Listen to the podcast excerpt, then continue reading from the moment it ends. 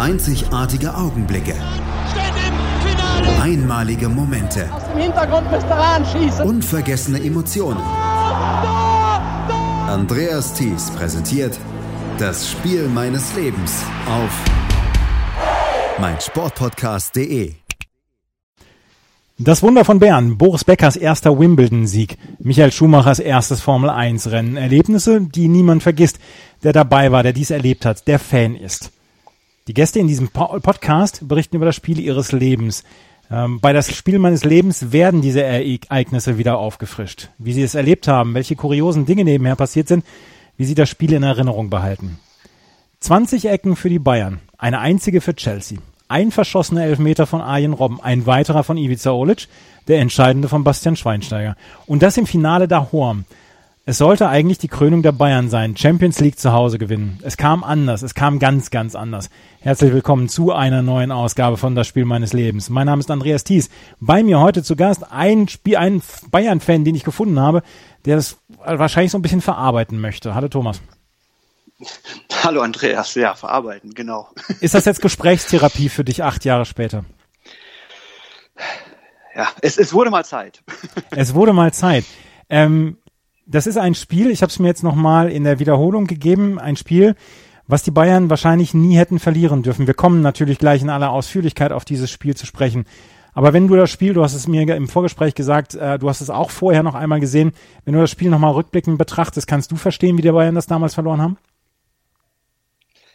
Äh, ich kann es immer noch nicht verstehen, aber ich kommen wir vielleicht auch noch drauf später, ist, es war während des ganzen Spiels für mich irgendwie klar, dass das passieren wird. Also ich bin bestimmt kein Pessimist, aber ich fand das ganze Spiel, der ganze, es passte alles zusammen und äh, äh, letztlich war es nur ein, der, der Elfer dann von Schweinsteiger am Schluss, das war nur der, ja, die, eine logische Folge irgendwie. Für mich, so habe ich das damals empfunden. Also mit allem, was dazugehört, mit dem Verlauf, mit dem, mit den einzelnen Dingen, die dort passiert sind und äh, diese Hilflosigkeit, die man erlebt hat. Und ja, es war, es war schlimm, ja. Und es war ganz anders als ähm, Manchester äh, 99, ganz anders vom, vom Verlauf her, ähm, womit ich deutlich besser umgehen konnte. Mit dem 99er-Finale? Ich weiß es nicht. Mit dem 99er-Finale konntest du besser umgehen. Ja, weil ich ähm, damals, das war so, es war eigentlich alles super. Es war ein tolles Spiel. Ähm, Basler da das Tor gemacht. Die Bayern hatten wirklich, die hatten das Spiel richtig. Du hattest nie die Sorge, dass die verlieren. Die hatten das Spiel im, im, im, im, im Sack, sagt man ja. Die hatten die, die, die, gut, hätten noch ein paar Tore natürlich fallen können. Janka mit seinem Fallrückzieher, Scholl und was weiß ich. Es war eigentlich so, so, dass du die ganze Zeit das Spiel über nie damit gerechnet hast, dass das noch schiefgehen könnte. Du hast auch nicht gedacht, na ja, 1-0 kurz vor Schluss, ah, nicht, dass sie noch ein Tor schießt. War nie die Sorge. Und dann plötzlich ähm, dieser, ja, dieser Herzinfarkt. Also wie so eine Party, alles ist super und der jemand steht auf, will eine Rede halten, sagen, wie toll alles ist und dann fällt er um mit einem Herzinfarkt und äh, alles ist vorbei und alle fragen sich, äh, was war das denn jetzt und wie schlimm und, und also das war also und, und das bei in, in, in München jetzt beim Finale der Home, das war alles anders. Das war so so schleichend alles. Das war überhaupt kein. Es war zwar ein dominantes Spiel, aber es war kein kein schönes Spiel. Es war kein kein gutes Spiel. Es war nicht ähm, so, dass man dieses Gefühl hatte, ja, das klappt oder so. Dieses Gefühl hatte ich nie. Und das, das zieht sich durch das ganze Spiel durch. Und äh, deshalb fand ich, das war so, so ein schleichender, ja, Tod, weiß ich, das klingt jetzt ein bisschen übertrieben, also so ein schleichender Prozess und das, ich, das fand ich alles, auch vielleicht, weil ich live dabei war vor Ort oder so, ähm, ja, es war einfach schlimm. Was? Es war so langwierig schlimm. Was entgegnest du als Bayern-Fan, Fans von anderen Vereinen, beziehungsweise nicht Bayern-Fans, die sagen, oh komm Leute, ja, es war eine dramatische Niederlage, aber ihr gewinnt jedes Jahr? Ähm, erstens gewinnen wir nicht jedes Jahr die Champions League. Ja. ähm, selbst die, natürlich die Meisterschaft schon eher, zumindest in den letzten Jahren. Ähm, naja, das ist ja vielleicht das, ähm, ich weiß gar nicht, irgendein Twitterer, der sagte mal, das sind unsere Abstiege. Das klingt jetzt unheimlich boniert und, und arrogant, aber im Endeffekt ist es ja so, dieser Spruch für uns Bayern-Fans, die wir ja so verwöhnt sind, beginnt die Saison erst im April oder so Ja. oder im März. Ähm, das ist nun mal leider so. Ja, das hat auch nichts mit arrogant oder so zu tun, aber es ist nun mal so, es ist eben eher, das, ich sehe es mittlerweile sogar als Problem, gerade seit der Guardiola-Zeit, die ja wunderbar und toll war als für einen Bayern-Fan jetzt spielerisch. Aber es war so, dass ich ja, die gewinnen. Das war irgendwie jedes, also Bundesliga, ja, ob es jetzt 7-0 oder 8-0 geht. Also es war eher so, dass es, ja, Langeweile, also es war ein toller Fußball, aber es war so ein bisschen von diesen, du hast nie diese, diese, diese, ähm, ja, diese Entscheidungen oder sowas gehabt, sondern du hast eigentlich dann nur, äh, ja, irgendwann im März oder April geht's dann gegen Real Madrid oder gegen Manchester oder was weiß ich. Und da geht's dann zum ersten Mal um was. Und es geht ja noch nicht mal mehr um, um die Meisterschaft was in den letzten Jahren. Die ist ja auch schon fünf, sechs Wochen vorher entschieden oftmals. Dieses Jahr vielleicht nicht. Oder dieses Jahr wissen wir eh nicht, was passiert. Ähm, aber äh, deshalb sind das, tut das vielleicht auch umso mehr. Ich will nicht sagen, weil man es nicht gewöhnt ist. Klingt, ja, es muss für andere Fans total arrogant klingen. Aber nein, nein, nein, nein. es ist so. Also, dass du einfach ähm, in, ja, in der Bundesliga nicht gefordert wirst und du hast eigentlich als Bayern-Fan, wo du wirklich angespannt vom, vom Fernseher sitzt und, und, und hoffst und tust, das ist halt nur noch fast in der Champions League. Also gut, es war letzte Saison dann auch mal da gegen, gegen, gegen Dortmund oder so. Aber ähm, ja, das sind unsere Momente, in denen wir halt dann auch nach dem Spiel ja entweder heulen und, und, und denken so einen Scheiß oder eben jubeln, weil wir eben was Besonderes gewonnen haben oder, oder ein Real äh, Madrid äh, Halbfinale oder sowas oder Barcelona. Im Gegenzug zu anderen Fans, du hast es gerade gesagt, das sind unsere Abstiege. Im Gegensatz zu anderen Fans ist die Fallhöhe etwas höher, aber man fällt natürlich weicher als Bayern München, Genau. wenn man Champions League verliert. Genau, also es ist natürlich, ich meine, du hast dann halt nur nicht gewonnen, in Anführungszeichen, während natürlich ein Abstieg oder sowas äh, viel dramatischer ist. Also das, äh, klar, mit, mit, mit den ganzen neue Liga und, und weniger Gelder und was weiß ich, äh, so hast du halt nur nicht diesen blöden Pokal, sage ich mal, gewonnen. Klingt jetzt, äh, aber, aber so ist es ja letztlich. Ne? Es ist, wie du sagst, die Fallhöhe ist höher. Ähm, äh, man fällt aber weicher. Allerdings muss man natürlich auch, jetzt jammert der Bayern-Fan wieder auf hohem Niveau, ähm, du kommst natürlich, äh, du kommst natürlich nach so Spielen nach Hause und weißt du, wenn, wenn mir der Nachbar der Köln-Fan ist, mit dem ich immer über Fußball und, und her und hin und diskutiere und rede und der mir dann am Ende jetzt, der sich dann ein bisschen, ja, schadenfroh oder sowas, das gehört ja dazu, ja. Mhm. Oder der Dortmund-Fan, mit dem ich im Büro immer mich austausche. Aber was halt so schlimm ist für einen Bayern-Fan, ist ja, dass plötzlich auch diejenigen aus ihren Büros rausgucken, die sich nie über Fußball mit dir unterhalten, die von Fußball sogar wirklich keine Ahnung haben, aber dann mitkriegen, ah, die Bayern haben verloren, ne, dann kommen sie aus ihren Löchern. Und das ist dann halt das, wo du auch dann denkst, wenn du nach Hause fährst oder wenn du den Fernseher ausmachst, denkst, ah, morgen im Büro wieder. Aber gut, äh, das ist Jammern auf hohem Niveau. Du bist Bayern-Fan seit wann? Äh, ich bin Jahrgang 76, ähm, ja, wenn man so sagt, mit 5, 6 so angefangen. Ähm, ich komme ja aus Koblenz ursprünglich, da hast du als, äh, wirst du entweder, also da haben wir ja nichts, ich meine, die TUS, die ist äh, nicht so prickelnd, ähm, äh, da wirst du ja entweder Lautern-Fan äh, oder Köln-Fan. Äh, Lautern, äh, nee, irgendwie ging nicht. Und, äh, und, und Köln-Fan war mein, ja, einer so, so dieser Jugendfreunde, mit denen aber man auch sich immer gestritten hat, der war Köln-Fan. Deshalb wollte ich kein Köln-Fan werden. Und dann kam, das war so diese Zeit mit Rummenigge und Breitner, die einen da so als Kind begeistert haben. So wie heute, keine Ahnung, äh, Lewandowski oder sowas. Ähm, so bin ich Bayern-Fan geworden im Endeffekt. Also Ja. ganz, äh, ja, weiß gar nicht mal der Erfolg oder sowas, das hat man ja noch nicht so mitgekriegt, aber äh, Rummenigge und Breitner, das waren die, die ersten, die man so im Du wolltest immer ähm, die Elf sein, Rummenigge, ne, am Sportplatz. Das war wichtig. Ich wollte die, ich wollte die zwei Manikalt sein, von daher. Na, Hm, nun ja, ja. ähm, auch gut. äh, zu dem Zeitpunkt, als du Fan geworden bist, war der HSV noch eine ganz große Nummer. das Ähm, stimmt, das stimmt. was, ja. Wann war dein erster Stadionbesuch? Der war recht spät. Ich bin, dadurch, dass meine Eltern überhaupt keine Affinität zum Fußball hatten, eher so ein bisschen, ah, nee, mit Fußball gar nichts so zu tun hatten, Gut, mein Vater war auch Österreicher, was soll der von Fußball äh, verstehen, äh, außer dass er mir ganz früh erklärt hat, was Cordoba bedeutet. Ja. Ähm, aber ähm, das, ich bin erst 94, glaube ich, war es das erste Mal im Stadion. Mit, äh, ja, mit 18 dann, ne? Ähm, das war, weiß noch nicht, früher hat es irgendwie nicht hingehauen. Warum auch immer. Also du warst im Olympiastadion, bist du das erste Mal? Im Olympiastadion, genau. Jetzt ah. ist es ja auch eben ein Ritt. Ne? Also für uns, als wenn man aus dem Rheinland ist, sind halt doch dann fünf Stunden nach München runter. Ne? Ja. Aber dann, nach dem ersten Mal, dann war ich recht oft dann da. Dann fing ja auch mal mit 18, dann waren wir auch ein bisschen freier mit Auto und was weiß ich und äh, im Studium dann auch. Also haben wir da viele schöne Touren dann auch erlebt oder ah, gemacht. Auch auswärts oder nur Olympiastadion? Also auswärts ähm, Bundesliga wahrscheinlich. Hauptsächlich ähm, natürlich Olympiastadion, auch mit dem Fanclub dann gewesen. Äh, auswärts auch mal äh, mit dem Highlight 2001 in Hamburg. Ähm, das war natürlich die, die Krönung von allem. Ja. Ähm, also wir dachten damals, als wir dabei waren, als äh, Unterhaching gleichzeitig gegen Leverkusen gewonnen hat, das wäre schon ein, ein Highlight, wo wir live im Stadion dann in München eben waren. Also damals auch, das war ein Heimspiel. Das kann man nicht mehr toppen. Ähm, und dann kam halt 2001 äh, in Hamburg. Das war natürlich dann, ja, das wurde seitdem auch nicht mehr getoppt. Also da die, die, die Stimmung da danach und überhaupt das ganze drumherum an dem Wochenende. Ich habe auch nie wieder so ein lautes Stadion gehört als äh, wie Barbares das 1-0 geköpft hat oder geköpft, ich weiß gar nicht mehr. Ja, hat das ganz ähm, geköpft, ja.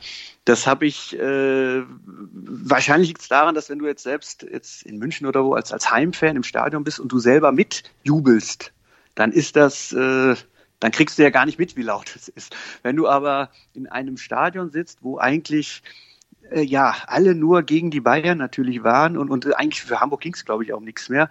Aber dieses 1-0, also ich habe nie mehr jetzt man selber sitzt dann da und denkt so einen Scheiß und, und dann dieses, das fand ich extrem laut, wie die Hamburger da abgegangen sind. Ähm, also gefühlt jetzt, ne? Und ähm, ja, und dann waren wir eigentlich auch schon auf dem Weg nach Hause und dann kam ja doch alles anders, zum Glück. Und vielleicht war das dann die Strafe, dass es dann noch irgendwann mal schief gehen musste, vom also, Karma her. Also du hast von Himmel hoch jauchzend bis zu Tode betrübt, alles dann auch im Stadion erlebt. Genau, genau, ja. Das, das äh, kann man so sehen, ja. Das ist nicht schlecht. 99 war ich nicht dabei. 99 war ich im ähm, äh, halt vom Fernseher halt. Ja, ja. Ähm, diese, diese ganzen Geschichten rund um Niederlagen und, und ähm, Siege und große Siege, ist es so, dass du dann tatsächlich dann heute noch sagst, Bundesliga interessiert mich nicht? Weil ich habe ich hab Freunde, die Bayern-Fans sind, die sagen, ja gut, die Bundesliga nehmen wir nebenher so mit. Ähm, Nee, das, das, nee, das, das nicht. Also es ist nicht so, dass ich, also dass ich jetzt hier so denke, ach, nur noch Champions League ist wichtig und am liebsten noch eine Super League oder irgend sowas, ne, oder was sie da vorhaben oder eventuell vorhaben. Ähm, das finde ich nicht. Also ich finde, ähm, also mir wäre es wichtig, wenn du, wenn man da Konkurrenten hat, auch in der, also die Bundesliga ist mir wichtig. Ähm, es wäre wichtig, wenn da auch Dortmund, ah, Leipzig zähneknirschend auch. Äh, aber dass es da halt auch um was geht, weil letztlich ist es das, was es ausmacht. Also ich, ich habe ja mehr Interaktion mit um mich rum mit mit Köln-Fans, wie gesagt, die wohnen ja in Bonn, ähm, mit Köln-Fans oder ob das Dortmund-Fans sind, das macht's ja aus. Montagmorgens mit denen, mit denen du, also das ist ja die Bundesliga. Also das, die, die Freundschaften da oder die Bekanntschaften, dieser Austausch, der ist mir eigentlich schon dann wichtig und der macht ja auch Spaß, sich gegenseitig zu frotzeln und äh, ja zu ärgern und äh, äh, und wenn du jetzt nur noch Champions League hättest, ähm, nee, das das fände ich jetzt auch nicht so prickelnd. Aber es sind letztlich die Spiele, wo ich mehr dabei bin, weil es eben äh, um was geht zurzeit. Ne? Ja. Oder ja, jetzt ist, haben wir ja wieder die Situation mit doch ein bisschen mehr Spannung vielleicht. Zu dem Zeitpunkt, als wir aufnehmen, hat Hansi Flick gerade ähm, verlängert. Ähm, ist Hansi Flick der richtige Trainer für die Bayern? Ja, ich denke schon. Im Moment macht er ja alles richtig. Es, es läuft bei ihm. Er, äh, ja, ich, ich, bin da immer vorsichtig mit, äh, äh, mit der Trainerbewertung. Ich fand auch Kovac war jetzt nicht der, der falscheste. Ähm, ähm, ja, ich denke, ja, ich, oder andersrum, ich wehre mich immer da ein bisschen dagegen. Es gibt ja so ein paar Bayern-Fans, die grundsätzlich, weil jemand ein Eigengewächs ist, dann muss der auch unheimlich toll sein. Ja, ob das ein Nährling, äh, nicht Eigengewächs, aber oder, ob das ein Nährlinger ist, weil er mal bei Bayern war, muss er automatisch ein guter Manager sein und was weiß ich. Und äh, dieser Stallgeruch, der da immer äh, gefordert wird, ähm, weiß ich nicht. Also ähm, es klappt mit, mit Hansi Flick. Ich finde das sehr gut. Ich würde mich auch freuen, wenn Klose da jetzt noch ähm, wirklich Assistent werden würde. Ähm, ob er jetzt der Trainer von Welt ist, der da äh, die Bayern zum Champions League-Sieg bringt, weiß ich nicht. Kann ich nicht. Äh, also ich hoffe es. Aber ähm, ja, an, an Pep Guardiola kommt wahrscheinlich eh keiner ran.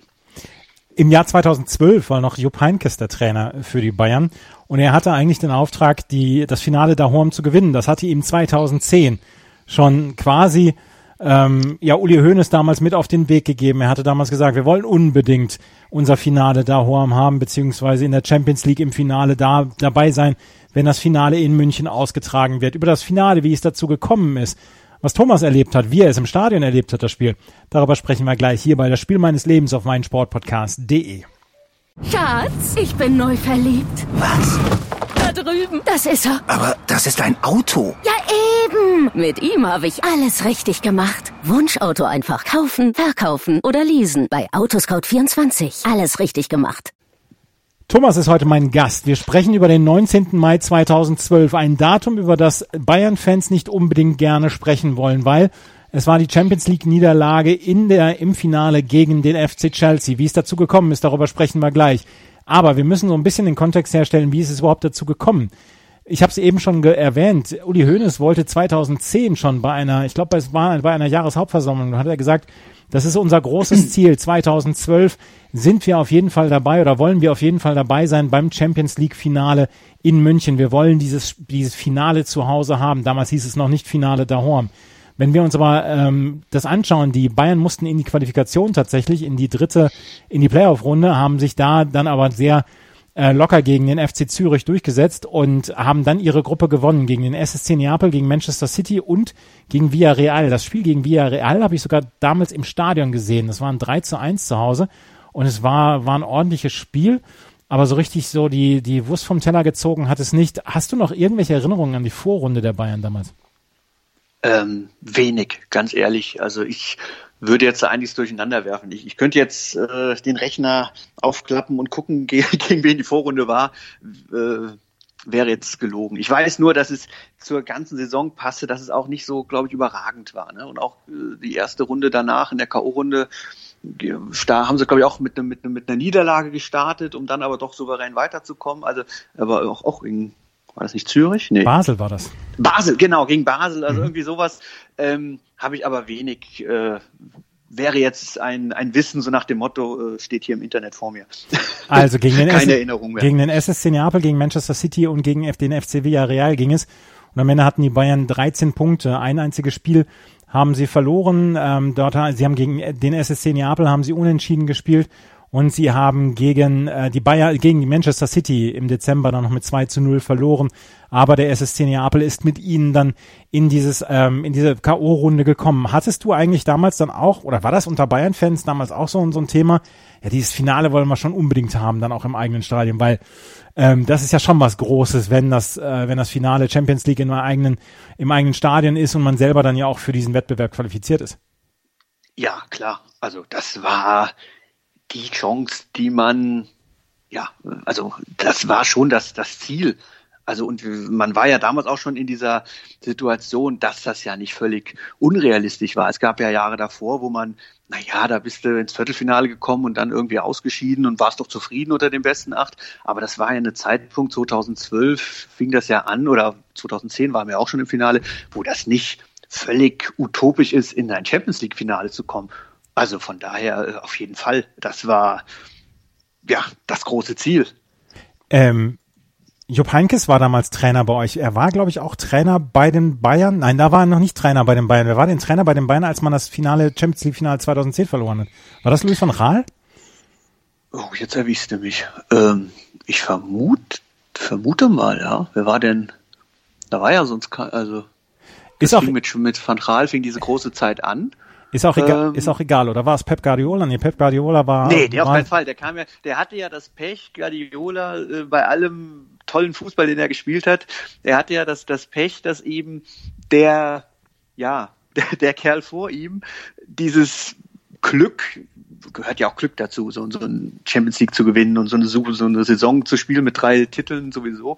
Ähm, Guardiola hatte ja das Pech, in Anführungszeichen, dass er halt sich an diesem Triple messen lassen musste, mhm, äh, genau. äh, was ein völliger Quatsch war.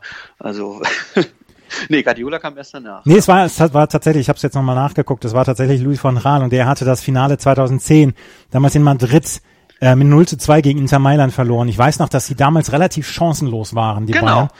Ja. Und äh, das zwei, war Entschuldigung. Ja, nein, zwei Jahre später ging es halt wieder in diese K.O.-Phase und du hast es gerade eben erwähnt, die erste Runde äh, in der K.O.-Phase war dann gegen den FC Basel damals. Man verlor das Hinspiel mit 1 zu 0 und da dachte man schon und äh, manche hatten schon so ein bisschen feuchte Hände, manche Fans, weil wie gesagt, das die Saison war nicht so richtig prickelnd, was die Bayern aufgestellt haben, aber dann im Rückspiel ein 7 zu 0, damals ein berauschendes 7 zu 0 gegen den FC Basel.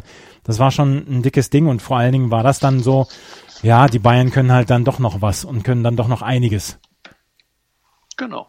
Ja. Und da war wirklich, da ging es dann so langsam los, wobei natürlich dann, äh, ja, das Halbfinale war natürlich dann Madrid hier mit dem, das war Ramos, ne, der den Elber da äh, in den Himmel geschossen hat, irgendwas ja. meine ich. Ähm, aber man darf ja nicht vergessen, da war ja kurz vorher auch ähm, das, das, das Spiel gegen Dortmund, was man verloren hat mit dem verschossenen Elver von Robben. Ähm, also es war, ähm, es war eine ganz komische Saison und wie gesagt, das Spiel war komisch und es passt irgendwie so alles zusammen. Auf Robben und seine Elfmeter, gerade gegen Dortmund, kommen wir auch gleich noch zu sprechen. Im Viertelfinale oh ja. auf jeden Fall war es ein sicheres 2 zu 0, 2 zu 0 gegen Olympique Marseille und so stand man im Halbfinale. Und dort hat man gegen Real Madrid in der Verlängerung im Rückspiel mit 2 zu 1 verloren. Aber man konnte dieses dritte Tor verhindern von Real Madrid, weil man das Hinspiel mit 2 zu 1 gewonnen hatte. Und ähm, deswegen stand man im Finale. Der FC Chelsea hat damals relativ überraschend, kann ich mich noch dran erinnern, mit seiner Altmeistertruppe FC Barcelona besiegt. Mit 1 zu 0 und 2 zu 2 im Rückspiel. Und so stand man dann halt vor diesem Spiel, vor diesem Finale am 19. Mai 2012. Wann hast du dir die Karte gekauft, beziehungsweise wann bist du an die Karte gekommen für das Finale? Ähm, ich bin recht, also bin ganz normal an die Karte gekommen. Sprich, ich habe, äh, als es dann die Bestellmöglichkeit gab, ähm, habe ich mich ganz normal beim FC Bayern beworben um eine Karte eben und war dann einer, glaube ich, von 17.500. Äh, ich glaube, 250.000 wollten, glaube ich, Karten haben ähm, und war einfach dann Glück. Also nichts, nicht Schwarzmarkt oder irgendwas, sondern ganz normal. Ähm, ja, und ja, so war das. Bist du, bist du in dem Fanclub? Ich bin in einem Fanclub auch, ja, und bin auch Mitglied bei, bei den Bayern. Und ähm, jetzt haben wir eh sowieso nur Mitglieder die Chance gehabt, äh, Karten zu kriegen, glaube ich. Ne? Weil, ich mir, weil ich mir vorstellen kann, dass sehr, sehr viele Menschen eine Karte damals haben wollten für dieses Spiel. Ich habe auch viele Angebote bekommen. Ah.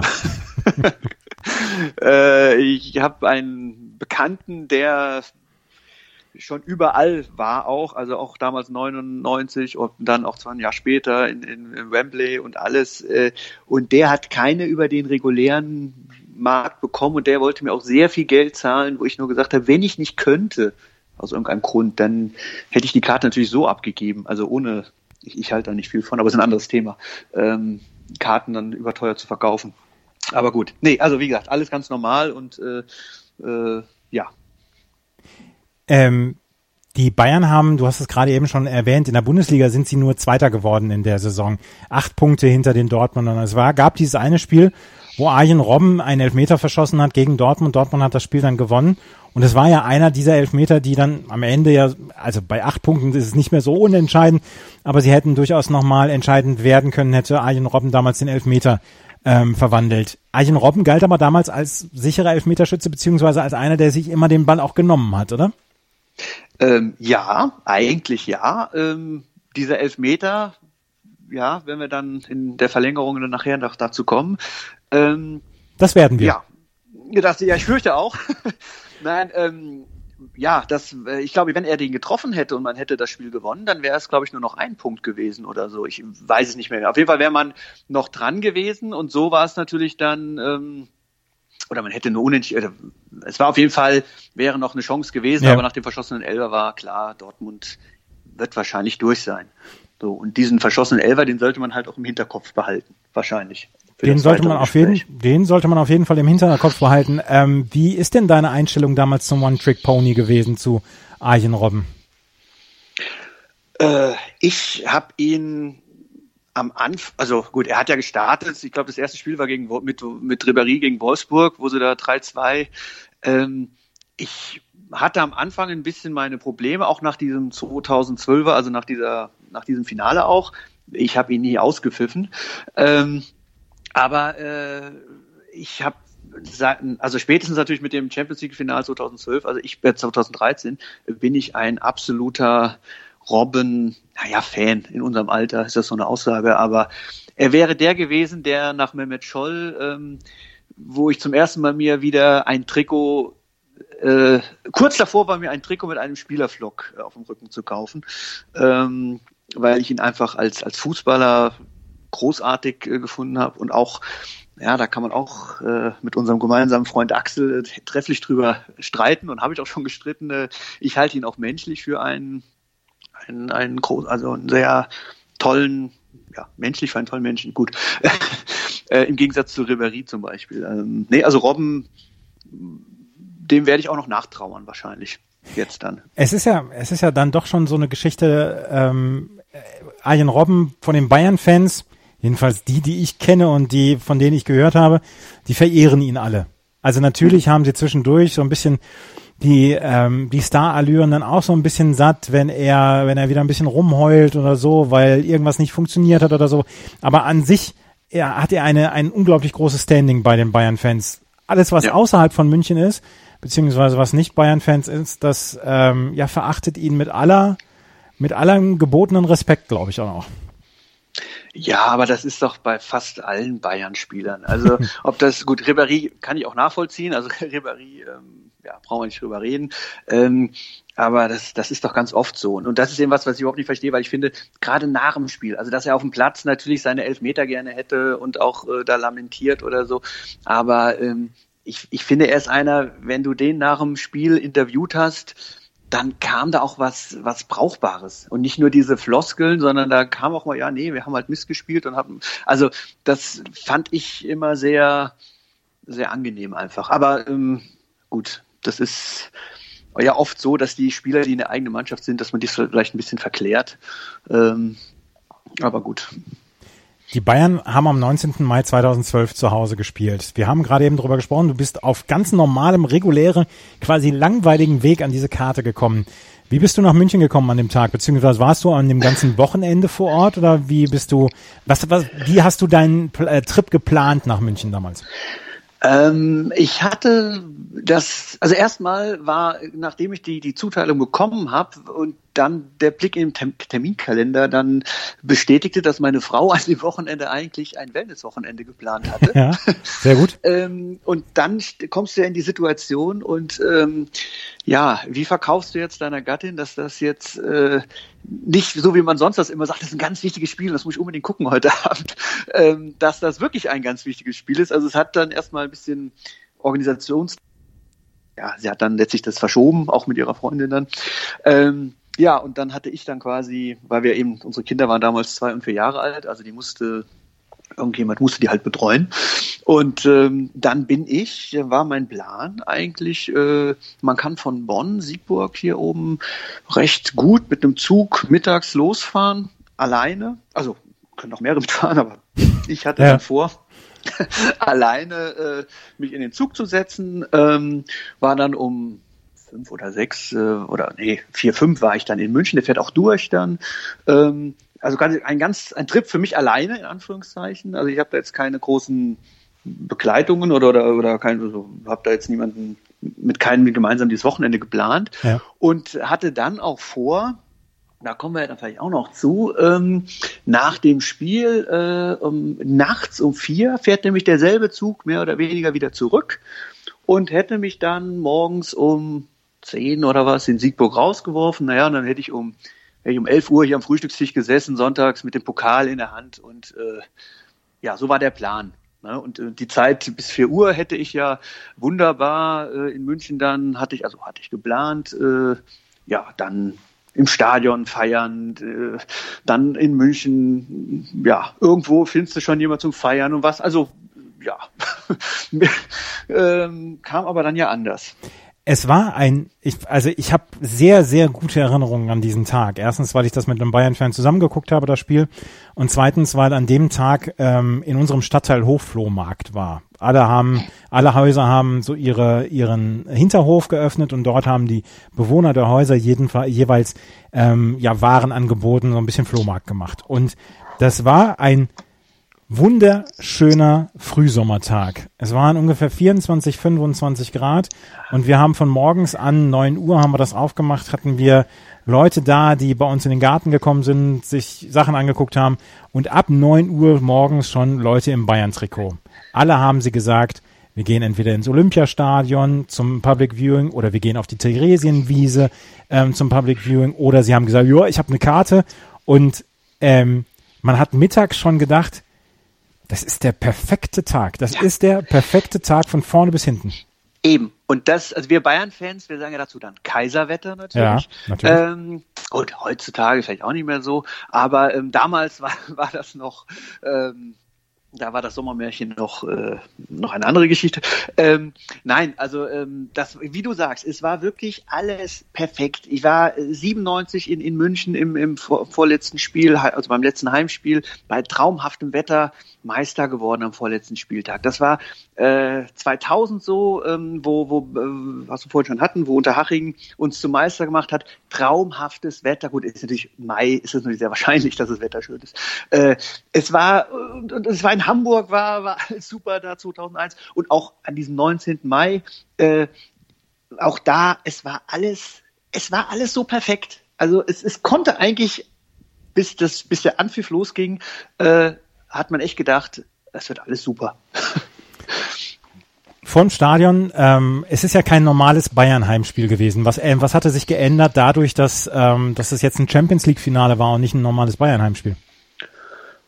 Ehrlich gesagt, wenig. Also es, äh, also nicht wenig, was man jetzt gemerkt hat, sage ich mal. Ne? Du bist, äh, also natürlich ist es strikt, also wirst du auch behandelt wie eine wie eine externe Mannschaft jetzt, wie wenn es jetzt Real Madrid gewesen wäre. Aber es war letztlich, habe ich da wenig von gemerkt. Das, also man hat dann irgendwann seinen Platz eingenommen und es war halt schön getrennt. Also es waren halt auf der einen Seite blau, auf der anderen Seite rot. Ähm, nee, da habe ich wenig von gemerkt. Das ist jetzt. Hatten die ähm, Bayern-Fans damals die Südkurve weiterhin oder? Ja, äh, wir hatten, also wir, ähm, es war so, dass äh, man wirklich quasi die, die Südseite, ähm, also da, wo auch die Südkurve normalerweise ist, ähm, in dieser, die, die Seite hatten die Bayern-Fans auch und äh, kann, kann man sagen, war dann quasi fast die Hälfte, ja, war dann eben in Rot und ähm, die andere Hälfte war dann in Blau. Und äh, ich selbst war recht früh im Stadion, also ich glaube kurz nachdem das aufgemacht hatte dann. Das heißt, es hat sich wirklich ganz langsam gefüllt. Man hatte dann eben auch noch Zeit vorher mit zwei, drei Leuten, so die man kannte, sich da ja ein bisschen zu treffen. Aber ähm, ja, und ich bin jemand, ich will auch immer früh im Stadion sein. Ich äh, bin, äh, also wenn ich ins Stadion gehe, dann möchte ich gerne eine halbe Stunde spätestens vor Anpfiff auf dem Platz äh, sitzen, mhm. ähm, weil ich eben diese Atmosphäre ich, ich mag das einfach. Ne? Ich mag diese, diese Mannschaftsaufstellung, wenn die reinkommen mit, mit Musik, wenn äh, da werden jetzt viele lächeln und sagen, oh ja, äh, Event und was weiß ich. Ähm, die so, die auf diesen reinen Fußball, die immer so tun, als interessiert sie das drumherum gar nicht, dann sage ich ja, dann geht auf die Kreisliga, dann könnt ihr auch äh, den reinen Fußball gucken. Also ich, für mich gehört das einfach auch ein bisschen dazu, ne? eben diese, die Atmosphäre. Ja. das Stadion dann sich füllt und äh, die Mannschaftsaufstellung ge gebrüllt wird und äh, ähm, ja, und in dem Fall war ich halt sehr früh da. So früh war ich, glaube ich, noch nie im Stadion. Ähm, aber äh, ja, das war ja bei dem schönen Wetter überhaupt kein Problem. Toller Über Platz gehabt, Blick mhm. auf die Südkurve, also so in Verlängerung der Torlinie gesessen, mhm. so dass man rechts nach unten gucken konnte und die, ähm, also Mittelrang und die, ähm, die Südkurve, also die da, wo du sonst richtig die Südkurve ist, dann eben konnte man gut sehen, konnte auch gut mitmachen auch.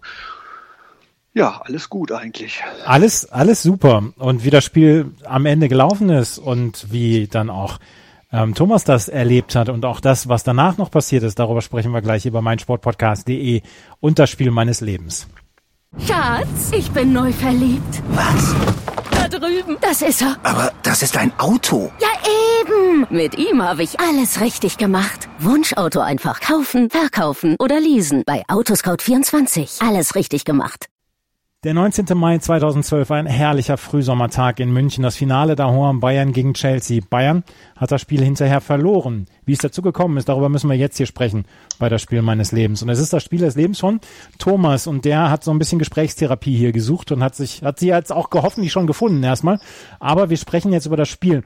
Und Thomas, wenn wir über die Aufstellung der ähm, Bayern sprechen, wenn man einem, wenn man einem Bayern-Fan, der nicht, der nicht alles aufgesaugt hat in seinem Leben, fragt, wer stand denn in der Startaufstellung bei den Bayern, dann kommen vielleicht nicht alle darauf, dass unter anderem Diego Contento in der Startaufstellung stand, dass unter anderem auch Anatoli Tymostschuk als Innenverteidiger aufgestellt war neben Jerome Boateng und ähm, dass Leute wie Alaba und Bartstuber ähm, nicht nicht dabei waren. Die Bayern hatten schon Verletzungsprobleme vor diesem Spiel.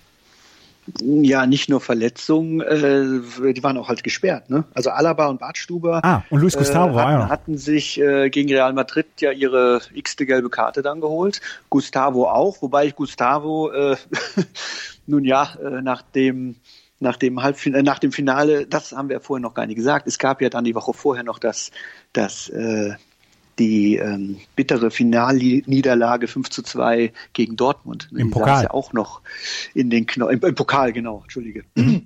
Ähm, das gab es ja auch noch im Vorfeld. Und äh, von daher, dass Gustavo gesperrt war, war vielleicht gar nicht so schlimm. Aber du hast recht, also mit Contento da hinten drin und Timoschuk innen, äh, das äh, war schon eine B11 an der Stelle. Aber der Rest war eigentlich gar nicht schlecht. Der Rest war fantastisch. Der Rest war fantastisch. Ja, ich meine, Gomez kann man sagen, was man will. Ich war nie ein Gomez-Freund. Äh, er hat natürlich viele, viel zu viele Chancen versiebt und äh, aber an sich mit Gomez, mit Ribéry, mit Robben, mit Schweinsteiger, mit Groß, mit Lahm. Äh, ich meine, viel besser, Nee. ähm, la, äh, ja, nee, doch, hab ich gesagt, äh, äh, geht's ja eigentlich nicht. Nein, nein, also, Also, das da, ab dem Mittelfeld, äh, ab dem Mittelfeld ist das absolute äh, ähm, europäische Spitzenklasse gewesen. Bastian Schweinsteiger, Toni Kroos im defensiven Mittelfeld, Jo Robben ähm, über die Außen mit äh, Frank Ribery in der Mitte, Müller und Mario Gomez im Sturm. Du hast es erwähnt noch, ähm, Philipp Lahm dann auf links als Linksverteidiger oder war er damals Rechtsverteidiger? Ähm, Ich Mann- meine rechts. Manuel Neuer im Tor, genau, und Diego Contento war links, ja. Und, die, genau. äh, und Chelsea hatte auch einige äh, Probleme, weil Branislav Ivanovic, Raul Meireles fehlten, Ramirez und John Terry wegen einer Rotsperre dann auch unter anderem fehlte. Deswegen äh, hatte Roberto Di Matteo dann Peter Cech, äh, José Bosingwa, David Lewis, Gary Cahill, Ashley Cole in der Abwehr und ein Tor aufgestellt, John Obi Mikel und Frank Lampard im defensiven Mittelfeld, Salomon Kalou, Juan Mata, Ryan Bertrand als ähm, offensives Mittelfeld und Didier Drogba im Sturm. Und wenn ich jetzt auf diese, auf diese Zusammenfassung mich dann zurückberufe und auch das, was ich im, im Kopf habe, dann gab es in der ersten Hälfte quasi Dauerdruck von den Bayern. Es gab, glaube ich, nach 25 Minuten 6 zu 0 Ecken für die Bayern und haben überhaupt nichts anbrennen lassen, weil die, ähm, weil Chelsea nicht vor das Tor von Manuel Neuer kam. Diese Sicherheit, ich habe es damals, ich habe ges gesagt, ich habe es zusammen mit einem Bayern-Fan geguckt. Der Bayern-Fan war damals aufgeregt und nervös, ja, aber er hat gesagt, das, das packen wir, das ist die, wir sind überlegen, wir kriegen das schon hin, irgendwie murmeln wir einen rein. Wie war es dein, war es dein Verständnis auch? Das war eben genau nicht mein Verständnis. Also ich hatte es, ja, sie waren dominant, ähm, ja, war ja auch, auch Chancen gehabt, aber in meinen Augen war das alles nicht so zwingend. Also es war eben nicht dieses, also ich persönlich, ist ja ein persönlicher Eindruck oft, ähm, ich hatte nicht das Gefühl, naja, das, das geht gleich schon rein oder so. Also da wird schon gleich noch der Ball reingehen und oder zweimal oder wie auch immer. Das hatte ich an, in keinster Weise, nie. Die, die, dafür waren die, die Chancen auch nicht so, die waren teilweise auch so, so, so komisch vergeben. Also so, ja, Tschech hat natürlich auch zwei, drei da wohl auch gehalten, aber irgendwie auch komisch, Gomez da komisch ver, ver, vertändelt manchmal und, und Robben auch komisch. Also es, ich fand das, es war, also da hatte ich in anderen Situationen, ähm, zehn Minuten vor Schluss, als man mal gegen, was war, war glaube ich ein bisschen später, da haben sie gegen, Inter, äh, gegen Juve mal zwei Tore, ähm, zehn Minuten vor Schluss noch zwei Tore aufholen müssen. Da habe ich, da habe ich das Gefühl gehabt, ja, da, das wird noch klappen, das wird klappen, auf jeden Fall. Und hier hatte ich nie das Gefühl, dass es klappt, dass dir Ball mal irgendwie reingeht oder so. Und ähm, äh, im Gegensatz zum Beispiel, jetzt, wenn man das Jahr drauf nimmt, wo die Dortmunder uns ja in den ersten 20 Minuten da schwindelig gespielt haben, wo ich dann natürlich auf der anderen Seite saß, aber da dachte ich umgekehrt, das, da muss es eigentlich rappeln. Hat's natürlich zum Glück dann nicht. Aber mhm. ähm, und es war eine ganz andere, es war dominant, aber nicht in meinen Augen zwingend. Also ich habe die ganze Zeit gedacht, das ist ganz komisch alles. Sehr seltsam. 24 Minuten waren gespielt, Bayern hatte 64 Prozent Ballbesitz, 7 zu 0 Ecken und ein Torschussverhältnis von 6 zu 0. In der 34. Minute gab es erstmals den, den ersten Torschuss ähm, von Juan Mata. In der 21. Minute gab es übrigens auch noch einen Schuss von Arjen Robben, den Peter Cech dann ähm, ja kunstvoll mit seinem mit seiner Spitze, mit seiner Fußspitze dann noch an den Pfosten gelenkt hat und um den Pfosten quasi rumgelenkt hat. Die Chancen waren da, aber du hast es gesagt, sie waren nicht zu 100 Prozent zwingend und trotzdem habe ich die ganze Zeit gedacht, ja, die Bayern haben das hier im Griff. Und die ähm, und Chelsea hatte zwei Torchancen in der ersten Halbzeit. Salomon Kalou hatte einen äh, 18-Meter-Schuss und äh, ansonsten Juan Mata noch einmal und ich glaube ein Freistoß war da noch mit dabei und Mario Gomez hat vor der Halbzeit nochmal zwei ähm, zwei Torchancen verballert und es war zur Halbzeit hatte man das Gefühl ja das ist das ist, das ist eine Gmade Wiesen, wie sie in München sagen oder in Bayern. Es wird nur das Tor fehlen. Jedenfalls habe ich das in meinem jugendlichen Leichtsinn gedacht, als Nicht-Bayern-Fan. Ja, äh, vielleicht gab es auch ja, persönliches Empfinden. Vielleicht gab es auch genug Bayern-Fans, die gedacht haben, ja, wie du es gerade beschrieben hast. Aber ich hatte das Gefühl nie. Also ich habe, das waren auch immer die, ja, auch diese vorletz, äh, die vorletzten Bälle, also die, die, die letzte, der, der letzte Pass, auch der war oft irgendwie nicht so richtig. Und auch, es hat sich ja dann auch später in der zweiten Halbzeit noch gezeigt mit den Ecken. Also diese, diese grauenhaften Ecken und, und, und Robben und ah, ähm, das, ich, wie gesagt, ich hatte dieses Gefühl nie. Ich habe immer nur gedacht, es ist, es passt alles irgendwie zusammen. So, mit dem Anpfiff an war plötzlich äh, lief es nicht in meinen Augen. Zweite Halbzeit ging los wie die erste Halbzeit. War das äh, Abseitstor von Ribery auf das Tor, an dem du gesessen hast? Äh, jetzt muss ich überlegen, dass wir die haben. Wir, haben ich meine nämlich, das war das. Das war das. Zweite Halbzeit haben sie auf unser Tor gespielt. Ja, genau. Äh, dann muss es so gewesen sein. Ja, ja, genau, klar. Logisch, In der 54. Klar. Minute, es war aber knapp abseits. Schiedsrichter. Pedro Proenza hat den äh, Spieler im Abseits gesehen. Es war, das hat man ja auch in der Zeitlupe gesehen, es war dann auch abseits, auch wenn Ribery ähm, sich darüber so ein bisschen mokiert hatte. Ja. In der 70. Es war abseits und es passte aber auch wieder. Auch da habe ich gedacht, ja, war klar irgendwie. Bayern hatte, die Bayern haben in der 70. Minute schon 26 Torschüsse auf das Tor von äh, Peter Cech gehabt und es war damals ein Rekord für ein Champions League Finale. 26 Torschüsse auf ein Tor und in der 83. Minute der Körperklaus Thomas Müller hat mit einem Kopfball, mit einem ja Aufsetzer hat er das 1 zu 0 gemacht. Gerade in so einer, in so einer Phase, wo man nicht mehr damit vielleicht unbedingt gerechnet hat, macht Thomas Müller, der vorher schon die eine oder andere Chance hatte, aber noch nicht so, nicht so richtig zwingend ist, macht er mit einem Kopfball das Tor. Das ist ja nur auch etwas, wo man sagt, ja gut, Thomas Müller und Kopfball ist jetzt nicht unbedingt eine Liebesbeziehung. Ja, und wenn du dir das, ich habe es ja jetzt mir nochmal angeguckt, also, dass er sich dabei auch nicht verletzt hat und dass der Ball da auch nicht irgendwie also das sah ja auch irgendwie komisch aus, wie du sagst, so ein Aufsetzer, also geköpft und ein Aufsetzer. Also irgendwie, äh, ja, aber es konnte vielleicht auch nur so gehen in dem Moment. Also.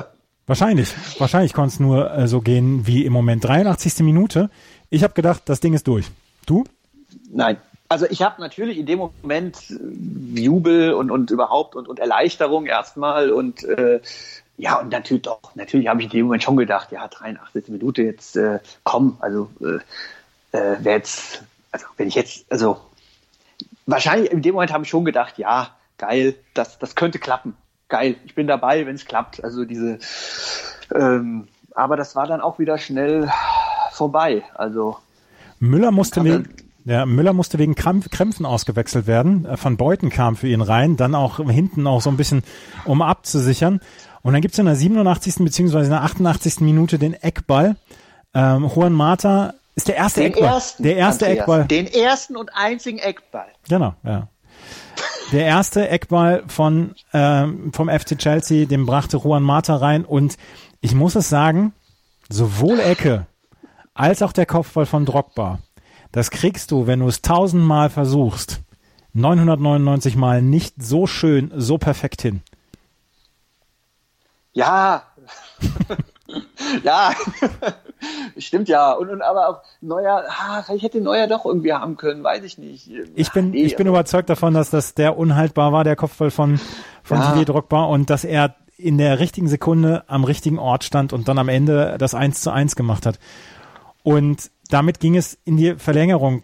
Äh, Darf ich ganz kurz? Ja, gerne. Ist das eigentlich eine Mehr, äh, dass er wirklich zu Schweinsteiger gesagt hat, and now goal? Ist das, ist das bewiesen? Ist das nur so, so eine Legende, die da irgendwie im Internet rumschwebt? Weiß, David weißt das? David Luiz, also die, der Kicker hat gesagt, David Luiz hätte zu Bastian Schweinsteiger gesagt, als äh, Martha sich zum Eckball bewegt hat, and now goal.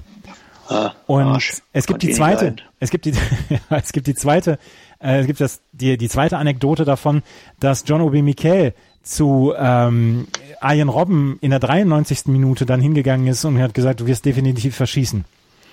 Ja. ja. Was soll ich dazu sagen? Ähm, aber diese, diese Anekdote ist, ist so vom Kicker dann auch aufgeschrieben worden und ich habe es dann auch nochmal vorher gesagt, David Luiz soll es zu ähm, Bastian Schweinsteiger geha- gesagt haben und and now goal und es kam das 1 zu 1. Und in der 93. Minute, in der, in der Verlängerung, gab es dann den Elfmeter für die Bayern. Ähm, Drogba tatsächlich hatte Frank Ribéry im Strafraum gelegt. Über den, über den Elfmeter müssen wir, glaube ich, nicht groß streiten. Der war einer. Ähm, den hätte man auch mit dem, Natürlich. ja, ja, den hätte man auch mit dem Video Assistant Referee gegeben. Und da ist dann Arjen Robben angetreten. Und Arjen Robben hatte, wie gesagt, ein paar Wochen vorher den äh, Elfmeter gegen die Dortmunder verschossen. Hätte der Gefaulte selber antreten müssen. Im Nachhinein kann man es sehr gut sagen, aber hast du damals Vertrauen zu äh, Arjen Robben gehabt? Nee, nee. Äh, Ich habe schon da, also ich, ähm, das ist auch der Punkt, äh, was ich ihm vorwerfe, dass er angetreten ist, dass er, ähm, dass er, ähm, ich meine, er hat in Dortmund verschossen, das, das kann passieren, aber das ist gar nicht mal der Punkt. Ich fand, er hat an sich ein gutes Spiel gemacht, so in seinen 1 und 1 und so weiter. Aber gefühlt, vielleicht habe ich auch eine ganz falsche Erinnerung, aber ich hatte gefühlt, hat das von ihm kein, keine Ecke. Er hat, er hat irgendwie an dem Tag auf seinem, mit seinem Fuß, weiß ich nicht, irgendwas hat halt nicht gepasst. Es kam keine Ecke an. Die Ecken waren entweder zu lang oder zu kurz oder er schießt ja normalerweise die Ecken von, von rechts. Ähm, meine ich jetzt vielleicht jetzt, jetzt nicht, dass mir jetzt irgendeiner vorhält, es waren nur zwei. Aber es war mein Gefühl zumindest, dass ich dachte, der hat's heute doch gar nicht am Fuß. Irgendwas ist doch heute mit dem. Und da, ich werfe ihm nicht vor, dass er ihn verschossen hat. Ich meine, verschießen, ich denke mal, elf Meter, weißt du vielleicht besser, wie die Statistik ist. 80 Prozent sind die drin. Weiß Wahrscheinlich. Ähm, mich, mich, und wahrscheinlich, also mich ärgert, dass er, er hätte an dem Tag sagen müssen, äh, irgendwie heute mit meinem Fuß, ich weiß nicht, ich bin vielleicht nicht so sicher. Ähm, ich kann jetzt antreten und wahrscheinlich geht er auch rein, aber ah, und also das, was ich sag mal, was Matthäus 1990, der der der zum Bremen gesagt hat, du, ich habe den Schuh gewechselt, ähm, wenn du dir sicher bist, dann mach du ihn, weil sonst hätte Matthäus ja geschossen, Ja, ja. Mhm. Der, wenn er gewollt hätte. Und da kann man über Matthäus sagen, was man will, aber da hat er in dem Moment gesagt, hm, ich bin, jetzt sagen wieder andere, oh, der war feige, egal. Aber er hat an dem Moment gesagt, ich fühle mich nicht so sicher und, und, und hat den schießen lassen. Und das hätte ich von Robben, bin ich der Meinung, vielleicht liege ich auch völlig falsch, mein persönliches Empfinden, er hätte an der Stelle sagen, er, er ist angetreten und sagt dem Motto, naja, wahrscheinlich geht er herein, zu 8 Prozent geht er herein. Aber an dem Tag bilde ich mir ein, hätte auch er es im Fuß haben müssen äh, oder, oder ähm, erkennen müssen, heute vielleicht lasse ich lieber jemand anders schießen, ne? Toni Groß oder wen auch immer. Ähm, oder äh, weiß nicht, Ribéry, gut, Ribéry war ja dann auch verletzt, äh, von daher ähm, vielleicht konnte er auch gar nicht mehr schießen. Äh, aber das ist das Einzige, was ich ihm wirklich vorwerfe, dass er den mit Gewalt schießen wollte. Also es wären einige, es wären einige hätten zur Verlosung gestanden. Toni Kroos hast du gesagt, Bastian Schweinsteiger hätte den schießen können. Mario Gomez. Mario Gomez hätte ihn schießen ja. können. Frank Ribery war zu dem Zeitpunkt noch nicht ausgewechselt, ja. hätte ihn genau. noch schießen können. Lass es Anatoli Timoschuk schießen, der war ja auch ein relativ erfahrener Spieler oder Philipp Lahm. Aber ähm, er hat ihn nicht geschossen. Das wird dann ja auch gleich noch ein Problem im Elfmeterschießen ja. ähm, für die Bayern. Auf jeden Fall, er hat ihn verschossen. Und das Spiel ist denn dann ins Elfmeterschießen gegangen, obwohl die Bayern dann noch ein paar Chancen hatten. In der 96. Minute musste Frank Ribéry ausgewechselt werden. Für ihn kam Ivica Olic. Und der sollte auch gleich noch eine Rolle spielen. Das Elfmeterschießen ging los mit einem 1 zu 0, mit einem Treffer von Philipp Lahm. Was ich mir, ich habe mir das, das, das komplette Elfmeterschießen nochmal angeschaut und habe dann nochmal, ja so ein bisschen nicht recherchiert, aber nochmal geguckt. Peter Cech war bei jedem Elfmeter in der richtigen Ecke. Bei, ja. bei jedem der fünf geschossenen Elfmeter war er in der richtigen Ecke. Und es gibt auch noch eine weitere Anekdote, die der Kicker aufgetan hat. Er hat gesagt, ähm, der äh, Peter Cech hat am Tag vor dem Finale eine, ein Video bekommen mit zwei Stunden 43 Minuten mit allen von den Bayern geschossenen Elfmetern seit 2007. Und er hat gesagt, ich habe mir die dreimal hintereinander angeguckt. Und deswegen wusste er bei allen Bayern-Spielern, wo sie hinschießen würden. Und das ist etwas, was einem total auffällt, wie Peter Cech wirklich bei jedem Elfmeter in der richtigen Ecke ist. Aber es geht gut los für die Bayern. Philipp Lahm trifft, Juan Mata verschießt, weil äh, Manuel Neuer hält. Mario Gomez kann auf 2 zu 0 erhöhen. Dann trifft David Luiz und dann tritt Manuel Neuer an. Und ja, da habe ich, da habe ich ja. gedacht, da habe ich gedacht, Sag mal, traut sich da keiner mehr? Das gibt's doch nicht.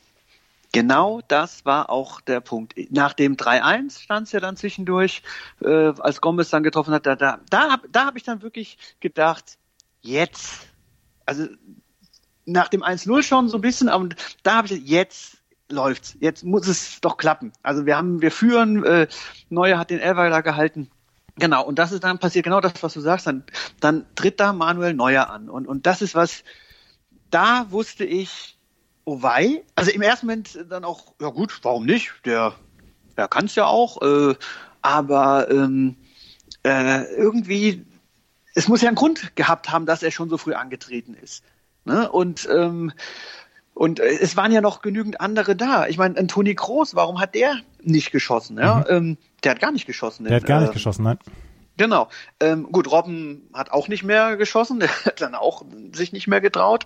Ich meine sogar, dass Timoschuk, ähm, gab's, gibt's nicht auch ein Video, wo Timoschuk so, so auf die, geschoben wird von irgendjemand, von Olic oder von irgendeinem und äh, oder, oder von Müller und, und er sagt, nee, nee, ich will nicht schießen. Äh, oder Heinkes, Heinkes, hat, Heinkes hat hinterher gesagt, Bastian Schweinsteiger hat sich nicht getraut, deswegen habe ich ihn als Fünften ähm, schießen lassen. Ähm, die anderen haben sich auch nicht gerade hervorgetan und hat, ähm, hat sich keiner nach vorne getraut. Ich meine, du hast mit Timoschuk, Toni Kroos, Bastian Schweinsteiger drei wirkliche Führungspersonen. Du hast auch Mario Gomez zu dem Mario Zeitpunkt Gomez, genau, ja. da noch. Da sind vier Spieler, die du eigentlich vorschicken kannst, wo du sagen kannst, ey, Manuel Neuer vielleicht als sechsten Schützen. Aber dass er da als dritter Schütze da war und da habe ich gedacht, Alter, die genau. Bayern, die Bayern haben es bei denen, ja, die haben die Hosen voll und bei niemandem lief es wirklich flüssig, um Paul Breitner dann nochmal zu zitieren. Frank Lampard hat das 3 zu 2 geschossen und dann kam Ivica Olic und da möchte ich dann nochmal gerade eine Szene aus meinem Wohnzimmer dann noch hier rezitieren. Als ich Ivica Olic auf den Elfmeterpunkt abzu oder auf den 16-Meter-Raum hab zulaufen sehen, habe ich ganz laut gerufen, ach du Scheiße, der kann das nicht. Und mein Freund, mit dem ich das geguckt habe, wir haben es in einer größeren Gruppe geguckt, der hat nur gesagt, Andreas, halt die Fresse. Und Ivica Olic hat dann, hat dann verballert und ähm, da ist, da ist mein Kumpel ist dann schon aus dem Wohnzimmer raus und hat sich in die Küche gesetzt bei uns und hat den letzten Elfmeter von Bastian Schweinsteiger gar nicht mehr gesehen, weil als dann nämlich Bastian Schweinsteiger den nächsten Elfmeter an den Pfosten gesetzt hat, als Ashley Cole äh, das 3-3 für das 3-3 gesorgt hat und Bastian Schweinsteiger den Ball an den Pfosten gesetzt hat. Als der den Ball an den Pfosten gesetzt hat und alle hier aufgerufen hat, ist mein Kumpel äh, schweigend rausgegangen. Seine Freundin war noch hier und er ist dann rausgegangen und ist nach Hause gegangen. Ja, das kann ich auch verstehen. Das hätte ich auch gerne gemacht. Das Problem ist halt, dass halt auch wirklich, äh, ich meine, wir haben ja die Namen jetzt schon genannt, die hätten schießen können. Ähm, aber das Problem war halt auch, ich meine, du hast keinen Alaba gehabt, der normalerweise immer Elver auch schießen kann der war ja äh, gesperrt. Ähm, Ribéry war nicht mehr dabei ähm, als sicherer Schütze. Müller, ich verstehe gar nicht, gut, ich glaube, er war, hatte Krämpfe und musste raus. Ja, genau. Aber Müller Mhm. hätte auch äh, rausgemusst. Und was ich, was ich nicht verstehe, ich, ich habe das jetzt, vielleicht habe ich das auch falsch in Erinnerung, oder ich habe jetzt auch nochmal äh, geguckt äh, heute bei äh, im, na, beim Spiel an der Bayern hätte sogar noch mal wechseln können. Ich Ja. glaube, die hatten nur zweimal gewechselt. Genau. So, und wenn ich doch schon merke, dass da irgendwie keiner Bock hat auf Elfmeterschießen, ja, dann nehme ich halt den Butt rein. Ich habe doch den Butt noch auf der Bank. Der hätte doch auch einen Elfmeter schießen können, oder? Muss ich dafür einen Neuer rausnehmen? Nö. Nö. Eben. Also, da, also da hätte ich ja sowas, also wäre es jetzt sehr unorthodox gewesen, aber bevor ich da, äh, also, äh, das habe ich auch nicht, also jetzt im Nachhinein ist mir das gekommen, warum hätte er, äh, äh, also, ja, bevor ich da äh, jemanden schießen lasse, der gar keinen Bock hat und sehr feige ist, ähm, dann lasse ich doch den, den Butt schießen, der das ja auch konnte, wie wir alle wissen. Also es war ganz komisch, ja. Und dann, das passt aber auch dann, dieser Elfmeter von Schweinsteiger. Auch der passte dann wieder so zu diesem Spiel, dass der, mein Gott, der hätte doch auch vom Innenpfosten entweder reingehen können oder vielleicht auch mal dem Tschech in den Rücken. Wäre auch nicht so, also sah auch, ähm, also wäre nicht äh, unwahrscheinlich gewesen. Das ist einfach vom, Nö. vom Innenpfosten wieder ähm, gegen den Tschech in den Rücken und dann rein. Hätte auch, aber nee, nicht an dem Tag. An dem Tag war eigentlich klar, dass der natürlich nicht reingeht und dass Drogba, ja, ja, das dann macht. Äh, ja, das war dann auch klar. Also Ja, wir hören mal da hat rein. keiner um mich rum gesagt, ach, der hält den schon, der Neue oder so. Nee. Wir hören mal rein in den Kommentar, in den englischen Kommentar für dieses letzte Tor. Das hören wir uns jetzt an. It all comes down to this. One kick of the ball by Didier Drogba. Yeah! It's the greatest night in Chelsea's history. Champions of Europe at last. Champions League winners the hard way.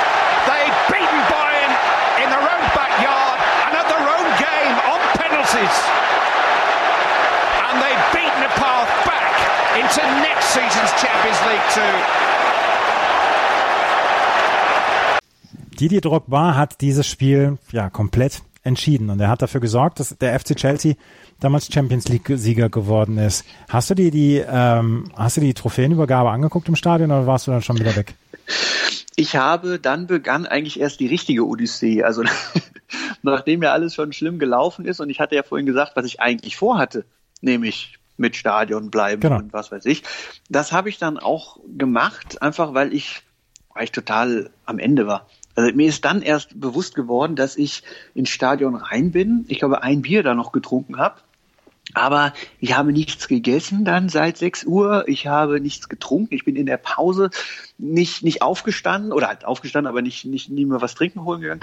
Äh, Da ist mir erst bewusst geworden, dass ich nichts, also erstmal konnte ich gar nicht. Ich bin nach dem Schlusspfiff äh, sitzen geblieben und habe ja in mich rein. Ich konnte aber auch nicht heulen oder ich konnte auch nicht mich ärgern. Ich war einfach nur nur erschöpft und äh, äh, wie gesagt, habe dann irgendwann festgestellt, Mensch, jetzt ähm, jetzt bräuchtest du mal was zu trinken, aber dann wusste ich irgendwann noch nicht mehr, wo ich was herkriegen sollte, weil ich ja wirklich bestimmt eine, also ich habe diese komplette Übergabe Chelsea dazugeguckt, ähm, mehr oder weniger äh, interessiert.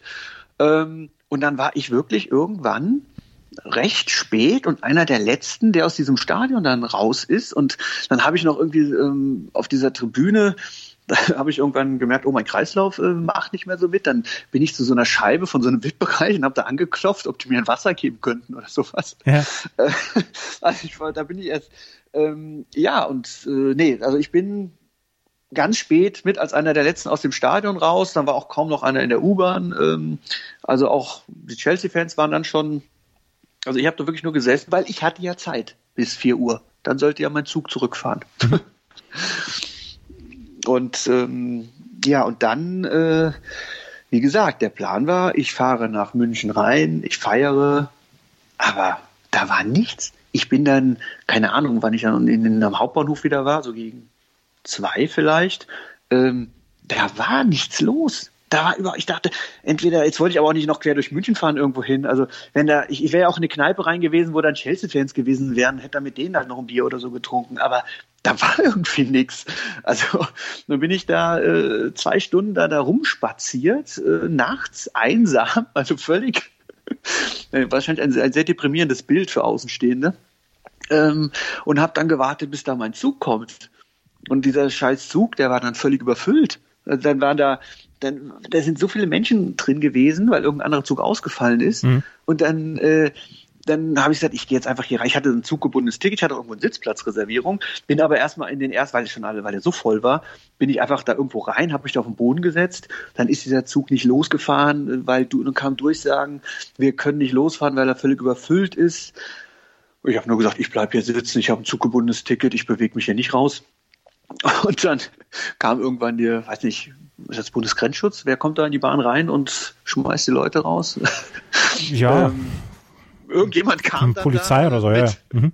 ja, die Polizei und hat dann die Leute da ähm, wirklich äh, einzeln und, und dann, hey, sie gehören hier rein, raus hier und dann habe ich gesagt, ja, aber ich habe da für den Zug hier eine sogar eine Reservierung, nur irgendwo in einem ganz anderen Zug hinten, der war so voll, nee, sie müssen jetzt hier raus und dann, dann bin ich dann ausgestiegen und dann bin ich dann hinten hin zu meinem Sitzplatzwaggon reingequält, komme ich da hin, sitzt da so ein, so ein besoffener Engländer und auf meinem Platz und äh, wirkte jetzt auch nicht so, als wenn man ihn also er war schon eingeschlafen. Er wirkte jetzt auch nicht so, als wäre er sehr begeistert, wenn ich ihn jetzt darauf aufmerksam mache, dass das mein Sitzplatz ist. Ja, ja. Äh, und dann habe ich irgendwann gedacht, jetzt komm, ich habe eh nichts mehr zu verlieren. Habe ihn angestupst und dann habe ich irgend so einem, weiß ich nicht, irgendwie sowas wie, ähm, komm, äh, you got the cup and äh, I get the seat oder irgendwie sowas, weiß ich nicht. Irgendwie.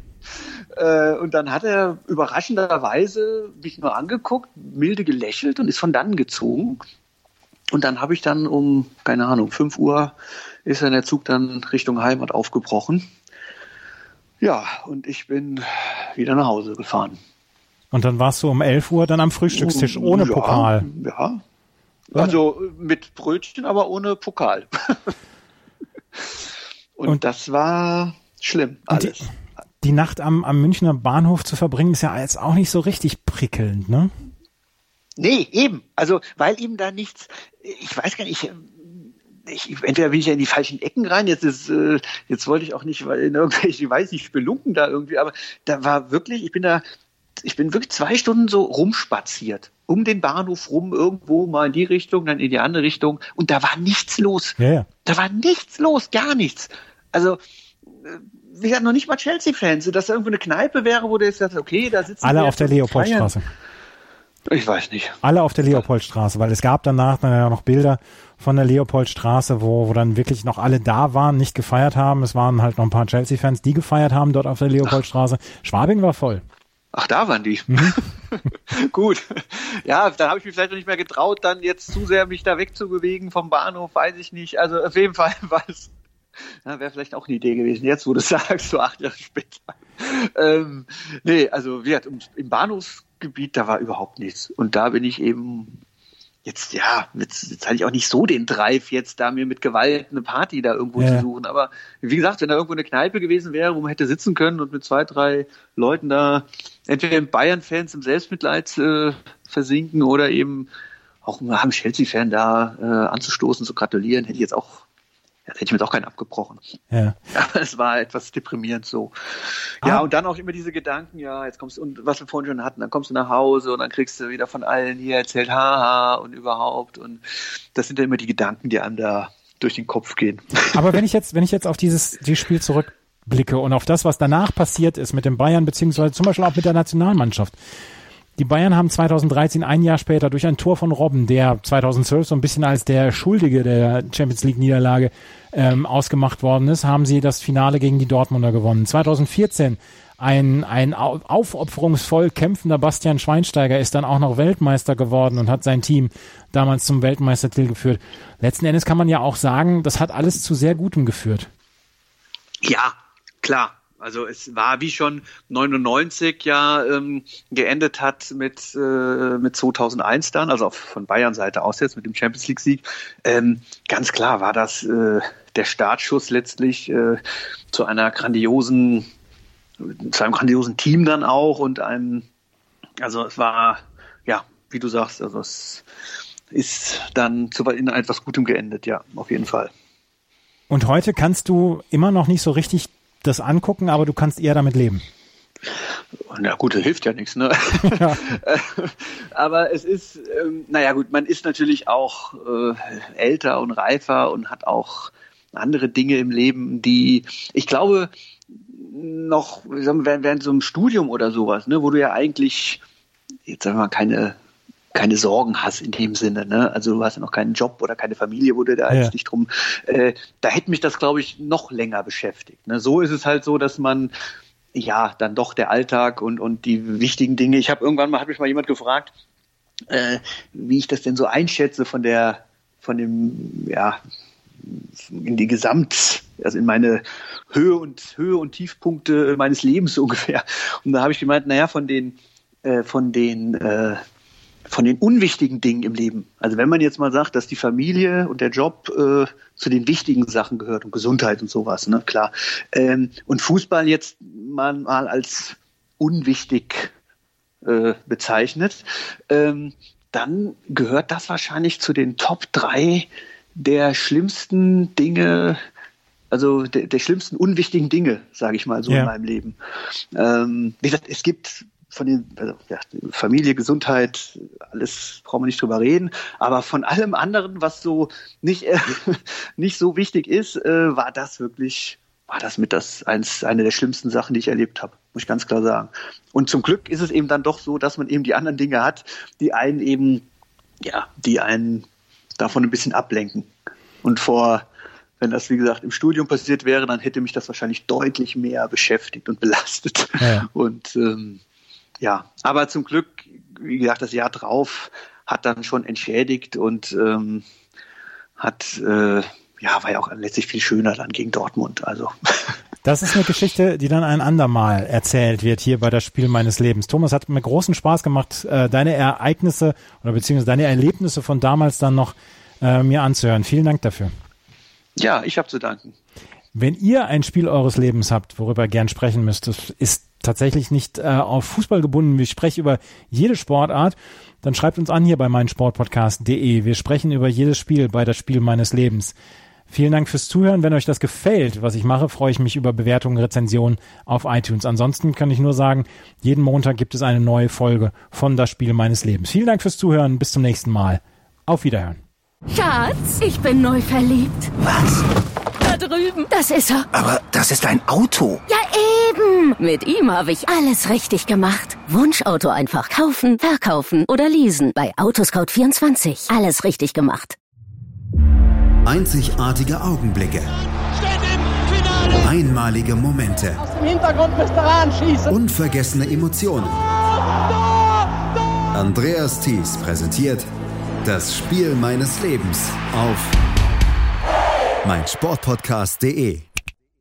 Schatz, ich bin neu verliebt. Was?